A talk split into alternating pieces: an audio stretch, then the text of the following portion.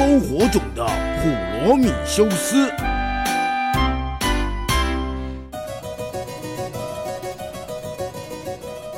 希腊罗马有很多的神话和故事，今天讲一个给你听。这个神呢，名字叫做普罗米修斯，嗯，这名字比较长。普罗米修斯，普罗米修斯，普罗米修斯。哦，他呢是人类的创造者，而且呢，他呢不惜违抗众神之王宙斯的命令，帮助人类送给人类一样珍贵的礼物，那叫做火种。这个故事到底怎么样呢？今天说给你听。很久很久以前呢。当普罗米修斯在制造各种动物的时候呢，也帮他们设计了一些防身的武器。有的呢有利爪，是什么？狮子。有的有很尖锐的牙齿，是什么？老虎。有的呢身上有硬壳，是什么？乌龟。有的还有毒哦，那是什么？毒蛇。就算什么都没有，也给他跑得快的能力，可以逃避这个敌人。最后，普罗米修斯他制造了人类，他特别喜欢人类，他呢就用天神的样子来制造人类，人类呢就长得就很像天神。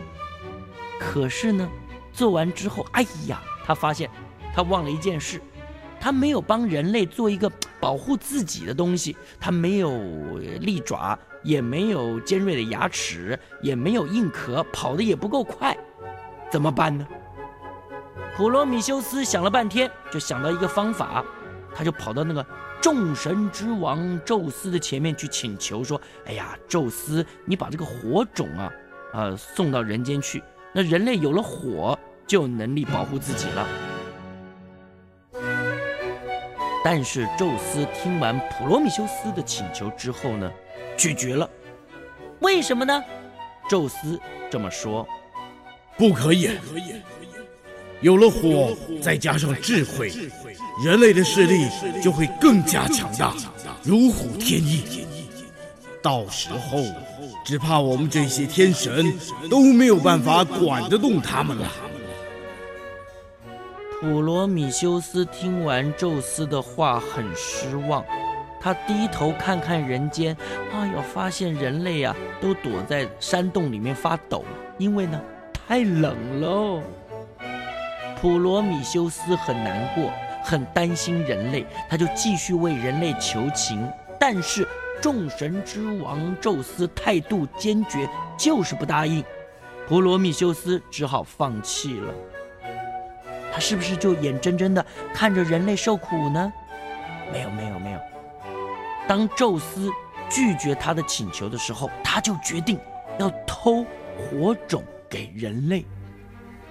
于是，趁着太阳神阿波罗骑着那一辆火焰缭绕的太阳马车在执行任务的时候，普罗米修斯就偷偷的从太阳马车上偷了一点火种，送到人间给人类，而且还教人类怎么使用火。人类也就靠着火来保护自己。这种事情当然瞒不住众神之王啊！宙斯很快就知道他很生气呀，就把普罗米修斯抓起来，用很粗又很重的铁链把他绑在又高又远的高加索山上，让太阳晒，让冷风吹。哎呀，就这样帮助人类的。普罗米修斯啊，好辛苦啊，真是吃足了苦头。很久很久以后呢，另外一个神，就是大力神呐，海利克斯，来这里，他很可怜普罗米修斯，于是呢，就帮他解开铁链，让这个帮助人类的神不再受苦了。